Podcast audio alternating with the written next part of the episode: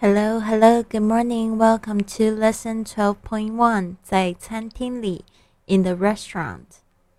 好，今天呢，我们要学习的是二十五个单词。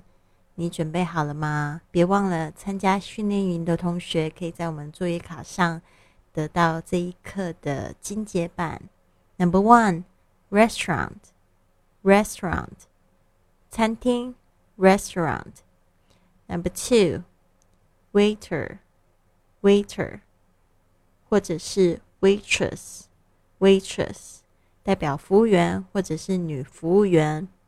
Number three, menu, menu，菜单 menu。Number four, order, order，点餐 order。Number five, appetizer, appetizer，开胃菜 appetizer.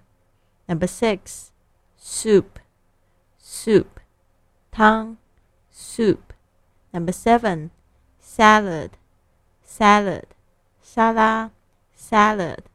Number eight, main dish, main dish. 或者是 entree, entree, 主菜 main dish or entree. Number nine, side dish, side dish 配菜 side dish. Number ten, dessert, dessert 甜点 dessert. Eleven, beverage, beverage 饮料 beverage. Twelve, red wine, red wine 红酒 red wine. Thirteen, dressing, dressing 酱汁 dressing. Fourteen spaghetti spaghetti 意大利面 spaghetti. Fifteen steak steak 牛排 steak. Sixteen white wine white wine 白酒 white wine. Seventeen spoon spoon 汤匙 spoon. Eighteen knife knife 刀 knife.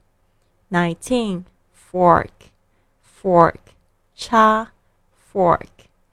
Twenty napkin napkin 餐巾 napkin.